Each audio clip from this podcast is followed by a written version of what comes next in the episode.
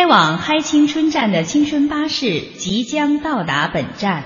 开往嗨青春站嘅青春巴士即将到达本站。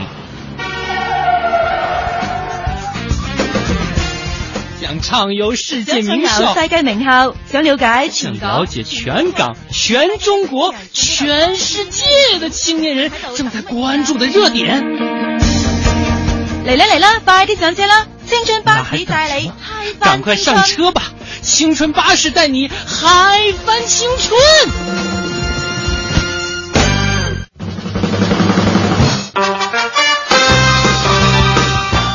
各位亲爱的听众朋友，大家好，这里是正在播出的来自于中央人民广播电台香港之声数码广播三十二台的《嗨青春》，我又回来了，我是小东。大家好，我是蒙蒂啊。伴随着这个激昂的音乐啊，我们终于是迎回了小东的回归，终于来上节目来了。我现在觉得眼前的一切都特别的亲切，特别的熟悉，特别是和我一起出现的声音，我觉得我此时此刻内心波涛起伏。终于通过这一段时间的修炼，找到了生命的真谛，是吧？我上华山这事儿，你跟大家说了，说了。我们主要关注的这个点是你去华山练剑。我进了山里特别深的地方去修炼，所以回来头发都长了。这个十天不见，恍如隔世啊！我相信十四天。对啊、这个听收音机前的听众朋友也非常想念小东哥啊，在这个嗨青春当中出现。说白了，我们带班也累啊。我出山的第一天，我收到的最直接的信息是世界杯开赛了。是啊，这个前一段时间啊，我们在节目当中跟大家聊的大部分，因为高考刚结束嘛，嗯都是高考的话题，没办法，因为是文燕坐在旁边儿哈、这一般这话题比较严肃，比较知性，但是呢，相对于大家来说，虽然实用，但是不不好玩啊，对吧？三长一短选最短，三短一长选最长，这在严肃的吗？这在足球场上可能不太好使啊，嗯但是这一周回来以后呢，我们更多的目光转向了足球，转向了世界杯。我觉得大家的嗨点和爆点就马上到来了。哎，那今天接下来的时间，咱们就聊聊世界杯。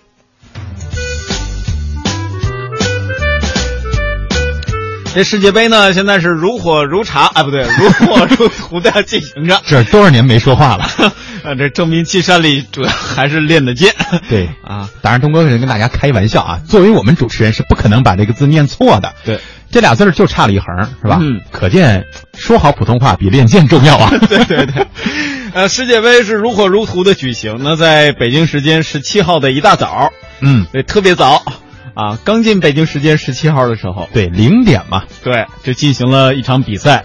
然后在我睁开双眼的时候，我估计蒙蒂也看见了，就是各大哦，你睁开双眼的时候，我没看见你，怎么说的跟新生儿似的呢？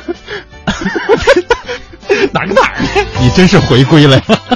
我是说我在早上睁开双眼的时候，我没看见蒙蒂，但是我看见了我的手机，看见了各大头条、各种短信说的都是德国战车四比零横扫葡萄牙的事儿这场比赛啊，你是睡过去了，嗯我是看过去的。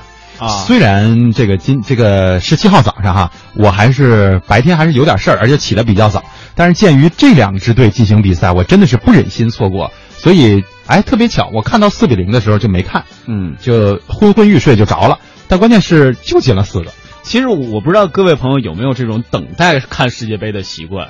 我很坚强的在荷兰和西班牙比赛的时候，等到了两点五十九分，然后睡着了。这 是大部分人的心态。当时要是有个啤酒、有个披萨、有个炸鸡之类的，我估计你还能再撑十分钟。我就是因为有了那么一系列的前奏，困了。剩下这一小时就变成消化的时间了。啊，对，呃昨天呢，呃，或或或者说啊，这个十六号的时候，嗯哎，对，十六号的时候，我坚持到了二十三点五十九分，因为没有啤酒、炸鸡以及各种小食品，我也昏昏欲睡的过去了，为啥呢？累呀、也对啊，这之前小从东哥出差出来不容易啊。确实是比划了十四天呢，不容易啊嗯。我们说回世界杯这个事儿，四年一届的足球盛宴，从十四号哎十三号开幕的是吧？对，到现在也有好几天了啊，大家估计没少熬夜看球。呃，确实，无论是男女老少，在世界杯的期间呢，都步入到了这个欢乐的海洋当中。而且我发觉大家的心情还跟这个世界杯的颜色相关。哎，像巴西这是一个丰富多彩、颜色丰富多彩的国家。比如说之前我们看那个电影叫什么《里约大冒险》，是吧？哎，对，那鸟啊，你就看这身上那个色儿啊，你就知道了，这个国家充斥着这种欢乐。所以到了世界杯当中，大家也发现，哎呀，整个赛场更像是一个演唱会的这个现场，而不像是一个足球比赛的现场。当然了，这球队穿的这个衣服也确实是引起了我们大家的关注。世界杯上的一切话题都成为了我们的谈资啊！对，所以说我们原来比如在北京经常见面，或者在我跟蒙蒂见面都是嘿吃了吗？嗯现在都是嘿看球了吗？对，看了个球啊啊，对，这个这两天我们同事之间好像也有很多男性同胞啊，因为对足球可能更加关注吧。呃，开始我看有这种穿各种国家队队服的趋势，嗯，然后呢，正好不是说到这个德国战车对葡萄牙啊四比零这场比赛吗？还真有一同事。播新闻的啊，对我就不说他名字了啊。这个熬夜还真的是去了那个酒吧吧，可能跟朋友一块儿去看球。关键你说熬一下呢，看自己支持的这个球队，然后吃点喝点欢呼一下，我觉得倒也尚可。呃，我最纠结的他这个身上的点啊，就是这身衣服。德国队的战这个战服啊，战袍啊，应该说确实很好看。在今年呢，可能呃大家也都比较关注这支队，除了他球踢得好，长得也帅，是吧？然后呢，剩下的就是这个队服确实很有吸引力，感觉穿着特爷们儿。嗯，关键就是我们这哥们儿胖啊，德国队这衣服吧，它是紧身版的，然后你就看着这一层肉一层肉，特别的明显。你知道我说这是谁吧？呃，我知道了。轰隆隆。伴随着这个天气啊，我们就大概就知道这个人是谁了。嗯，呃，这个世界杯来了，反正每个人都要以不同的方式去展现对于自己这个喜爱的球队的支持吧。是，嗯，那刚才我们给大家说的是一生活版的，接下来给大家说一个网络上流传的比较专业版的，哎是专门研究各种球队战术的。嗯，比如说刚刚进行的德国和这个葡萄牙葡萄牙的这场比赛，他们战术是这样写的。德国队的战术是先把球传给厄齐尔，找不到厄齐尔找格策，找不到格策找穆勒，他们都找不到，那就爱找谁找谁。就是从侧面就说明人家德国队的技术确实好啊哈。交给谁呢？至少哎能控球。反观葡萄牙呢，就是哎找 C 罗找 C 罗，哎找不着 C 罗，你等会儿再找 C 罗，永远就只是 C 罗。所以在那天的比赛当中，确实也看到了这样一种情况，就是只要 C 罗拿球呢，大家还能看出一种什么要突破的欲望，是吧？或者有这个。呃，好像很猛的这样一个趋势，要交到别人手里呢，基本上这个球不是出界了，就基本上交给对方了。先停住，先看看嗯 C 罗你在哪儿？然后这个球基本上就被接到了。还青春，是。那稍后呢，我们继续为大家说点细节。正在继续。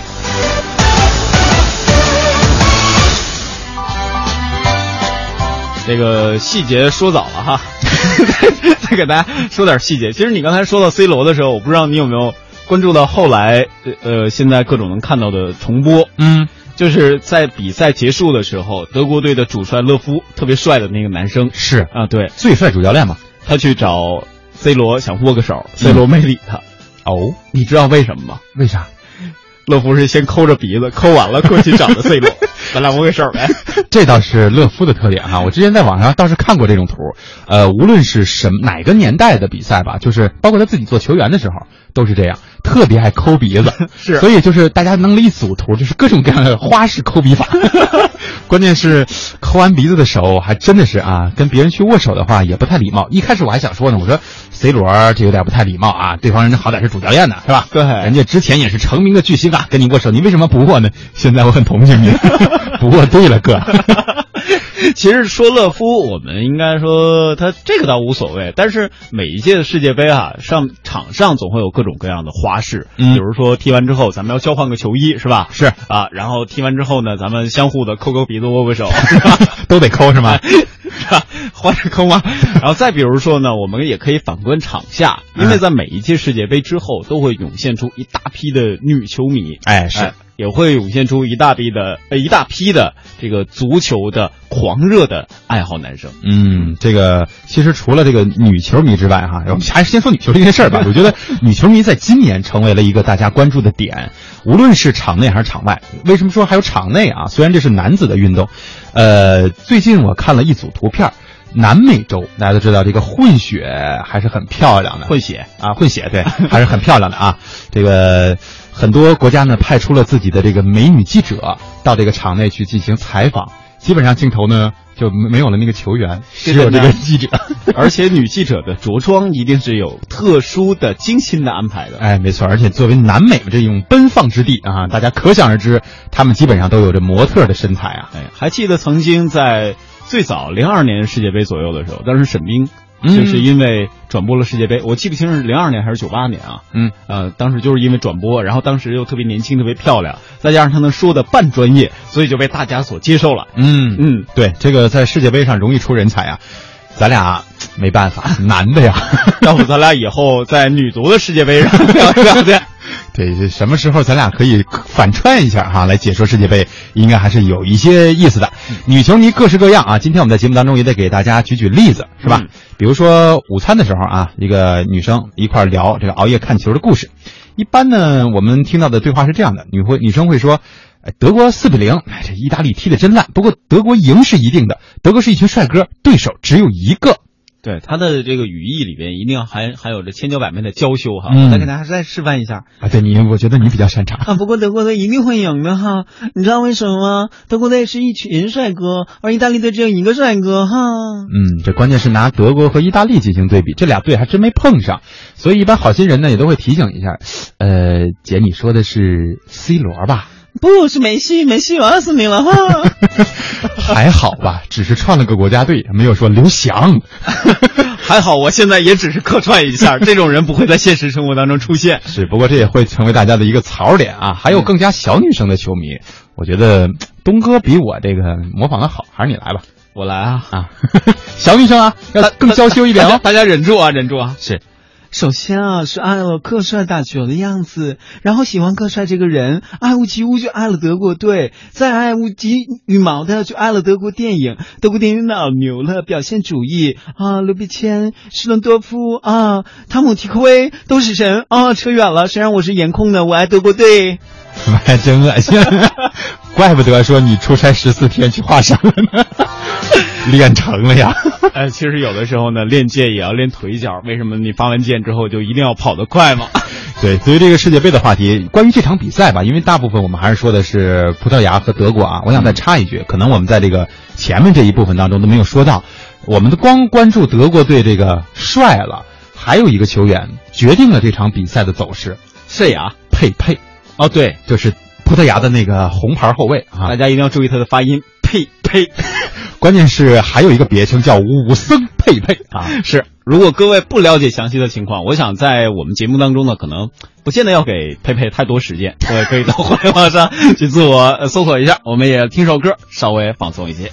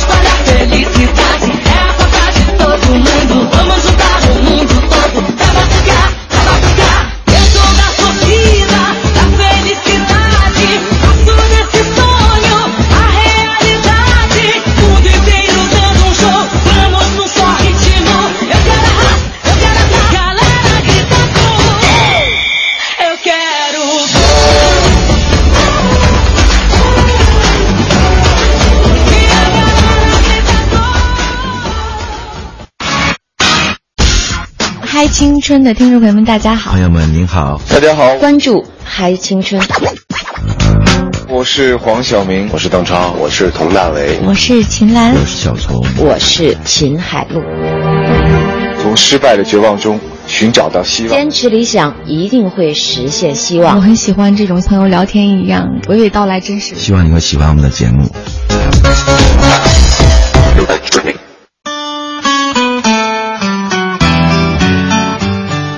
各位亲，欢迎继续锁定收听《嗨青春》。今天的节目是由蒙蒂和小东为您带来的。那么接下来的时间，我们要走进我们香港之声和香港青年交流促进联会共同主办的这样一个活动，名字就叫做“梦想舞台”。那这个活动它的十六强甄选香港赛区和深圳赛区目前比赛都已经截止了，应该会在我们节目直播的这一天晚上。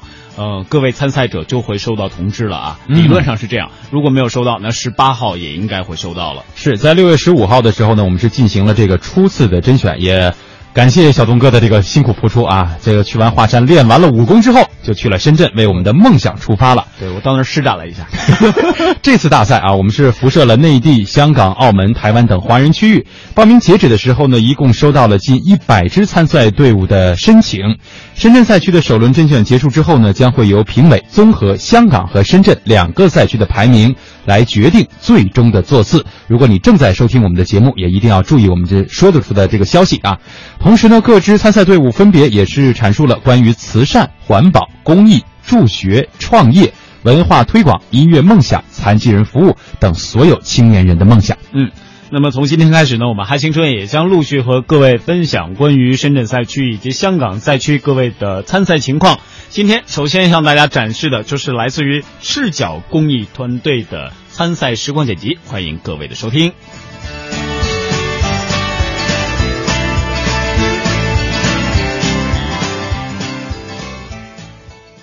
呃，各位评委早晨啊！你想我用普通话还是广东话讲啊？都可以，因为本来我就是港澳生，然后我在暨南大学上課。呃，其实我跟香港青年交流促进会是比较有缘的，因为我中学在香港读书的时候就曾经参加过你们的 exchange program，还有我上过一档的华夏之声的节目，所以是跟你们很有缘。好不好？有缘归有缘哈，就是先打完清牌了，我们马上开始说一下我们这个项目。呃，我的名字叫做郑鹏翔，然后我们有个组织叫视角，视角是怎么起源的呢？呃，一般我跟外面的人说，就是因为我中学的时候做太多坏事了，想在大学的时候做点好事补偿一下。但是我今天想说一个真实的例子，就是，呃，在二零一二零一二年的十十一月份，就是下毛毛细雨的时候，我就跟三个同学就挂着牌子，那两年前挂着牌子在胸口，然后写满一些宣传语，就是想收集一些旧衣服给山区留守儿童。然后我们就开始宣传了。然后开始是三个人的，这三个人其中一个是我，另外一个去读港大研究生，另外一个在沃尔玛工作了，已经是就剩下我最后一员了。但是我们现在有四十号人，已经比之前强壮很多了。但是梦想归梦想嘛，你总要归你现实要实现的嘛。收集衣服以后，我们衣服怎么处理呢？这是我们想送给小朋友的。送给小朋友的话，就发现。哎，我们收衣服的时候应该跟大妈说好，内衣啊、外内衣那些就不要拿过来了。然后发现里面很多内衣的东西，我们就要一步一步去处理。处理完以后呢，我们就要送过去给小朋友。送过去给小朋友需要什么呢？就需要 money，no money 就 no honey。然后这个时候怎么办呢？没有钱。后来我们很好的有个土豪的同学呢，他的爸爸给我们两千块，然后我们就做了第一次活动。但从那个时候开始，我就坚定不能用父母的钱来做公益。你还是消费者嘛，你凭什么能用父母的钱做公益呢？所以我们用的就是商业化的模式运营我们的组织。啊，当时我们说的就左边的幅这么多坨衣服，还有就是这是一小块而已，一小块，还有三大块。我们称过是差不多一吨衣服，因为我们在华侨城很多居民，差不多一吨衣服，我们就包了一辆车过去。然后有部分衣服呢，中间的照片是送给西藏的藏区藏区，就是第一次活动。然后你可以看到我们的同学都是赤着脚去去派宣单的，就是赤脚没有穿鞋的。因为我脚昨天晚上没有洗，所以我就今天就不脱鞋子给大家说了哈。我们还有我们的天使成长计划，那，大家知道留守儿童是中国比较严重一个问题。啊，现在很多新闻就会报道一些砍人啊，或者一些负面的消息。我觉得很重点一点就是这群人没有得到关注，没有得到关注。其实从小开始就是了。你去到山区里面看到小朋友呃，我们在城市里面的小呃小朋呃的呃小学生、中学生，他得到父母还有家人的充分关注，但是那群的小朋友，他爸妈已经离乡别井去打工了，剩下他们一个人陪奶奶姥姥过生活。你想一下，他们的心的心理能不能平衡呢？如果换位思考一下，如果在座的各一位，你从小父母就不太关注你，要远离你的话，你的心里是怎么样呢？很幸运，我的父母亲经常陪伴着我成长的。因为我们已经去了大概有十次的活动了，已经有，我们都关注山区留守儿童的。说到这里呢，我们的梦想就是愿中国每一位留守儿童都要绽放幸福的笑脸。那我们刚才说过了，就是我们用商业模式要经营，怎么经营呢？我们第一次去学校的时候，我们先要找学校，要学校需要什么需求的话，我们就要去探访他，把他们的需求，然后寄到给我们，我们就找赞助商去把所有东西收集起来，送过去给他。第二趟的时候，我们跟学校已经有关系，以后就会办公益旅游。公益旅游这时间是一个公益，是一个盈利的一个模式来的。就像我们上个礼拜，台暨南大学一个公一个师兄的公司办了一波啊公益旅游，就是我们第一天我们会去旅，就第一天我们会去探访，第二天我们会到清远的一些旅游景点啊啊啊旅游。比如说我们上次去的就是不是去清远，上次去惠州，惠州有个叫湘西吧的一个地方，那里有个山区小学，我们帮助完他们以后把。物资送过去以后，然后我们这群师兄师姐他们就去旅游。你要知道，像呃在座的一些工作人士觉得探访可能有点乏味了，就是我们要公益要开心做公益，我们选择的加入一点欢乐的元素，就是有旅游这个元素在里面。还有我们冬夏令营，就像我们这次冬夏令营的话，嗯，今年是去甘肃。甘肃就是那位小师妹还有小师弟的一个家乡，他们的家乡。对，然后上一次我们去哪里呢？去云南。我们怎么样去呢？我们是骑行去的，因为我们知道你单单去个探访，我觉得太普通了，没有什么影响力。沿途我们踩单车上去的时候，从深圳出发到广州到桂林，每个点都有人关注我们，关注我们代表什么？就关注山区留守儿童。我们希望把这个信息传达给更加多的人，更加多的人。然后第二阶段的话，我们。把这个整个活动呃结束以后，我们就做爱心书屋，就是我们有个基金会资助我们的，就是暨南大学一个慈善俱乐部基金会资助我们的。我们把方案提交上去，他们审核，通过审核以后，我们就可以建立我们的爱心书屋，还有多媒体教室。然后一个网络支教是什么呢？就我们用资源整合的方式，我们暨大学有一个网络支教队，只要那学校网络，就是我们刚看到多媒体呃教室建造。只要他们这个有支持的话，我们就可以每个礼拜给小朋友上课，给每个小朋友上课，每个礼拜可以上。啊，这个呃，刚开始的二零一二年那段时期最最难熬已经熬过了，从所谓的给人的批评说要拿父母钱做公益，然后那段时间已经 pass 掉了。现在我们里面已经没有需要说同学需要出钱或者家长需要出钱，都是赞助商还有基金会给我们的的资金的形式。然后现在我们想做的事情什么？我们要。做每样东西，为什么麦当劳这么成功？因为他们把 SOP 啊标准化运营做得非常好。我们现在朝这个方向走，就是我们这个视角办公一流公益套房，我们可不可以放在其他校区，也是用同样模式、同样流程把它运作呢？我们曾经给，因为我是深圳旅游学院的分校，暨南大学的分校，我也把我这份 SOP 给到给啊广州那边的同学去搞。但是第一次搞的话，可能中间有摩擦，就是不太、不太、不太磨合。办的不太理想，但我觉得 SOP 这样东西都是慢慢推出来的，不能说我把 SOP 给他给他，他马上能执行出来。但虽然是做不太成功，但是我们还是需要做的，慢慢磨合就可以的了。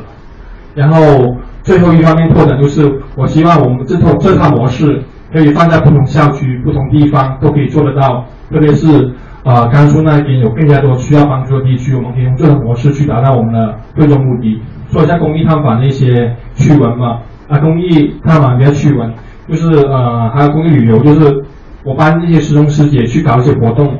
你要知道，不是每个人都是啊受过很好的教育，这个可以理解。就是举个例子哈，就是一进入教室，他们就拿起拿起相机，这样对着小朋友的脸这样拍拍拍。我觉得这个行为我已经在车上说过，不要这样做了，但是还坚持这样做，我觉得就不太尊重小朋友。然后。你知道那些是小朋友，可能是一年级、二年级，他不习惯对着镜头有表情的，所以应该他们很不开心。但是也是我们 SOP 里面要坚持一点，我们不允许这样做。你跟小朋友热身结束以后，他们了解你们来干嘛以后再去这样做的话，他们更容易接受你。啊啊，还有我们东夏里，我想分享一个故事。我是一个南方的孩子，然后我想问一下，谁听过发热棒的？这里几个手朋友们，你们都没听过是吧？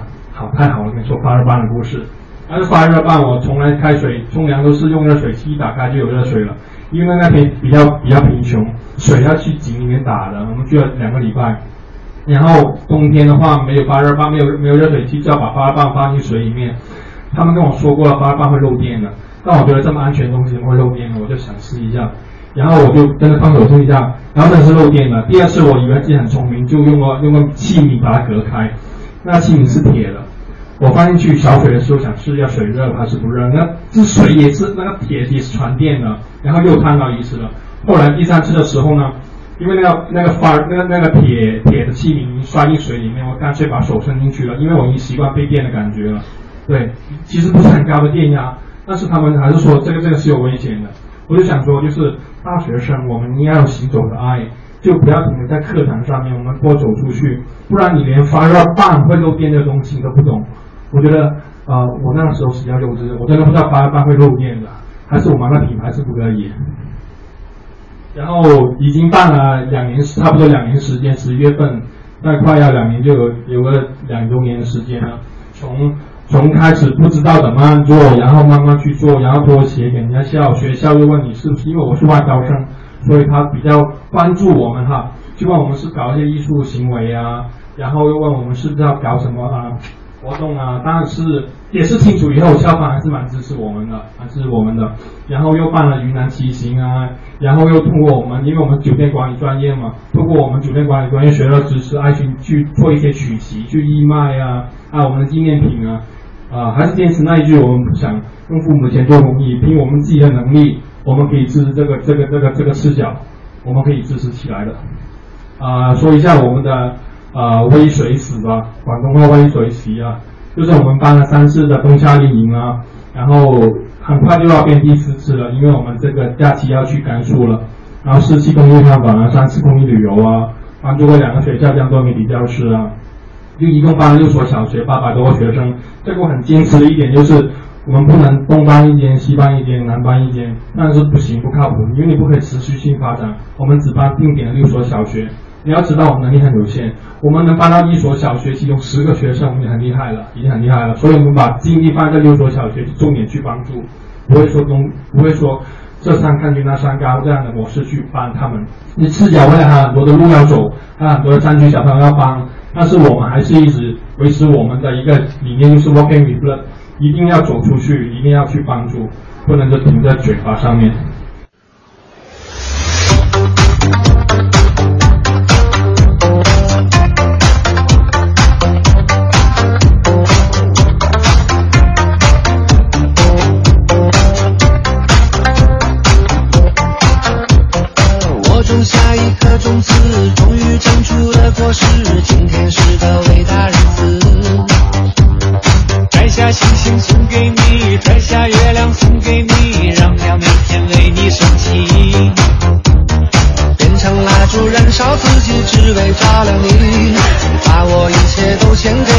只要你欢喜你让我每个明天都变得有意义。生命虽短爱你永远不离不弃。你是我的小呀小苹果。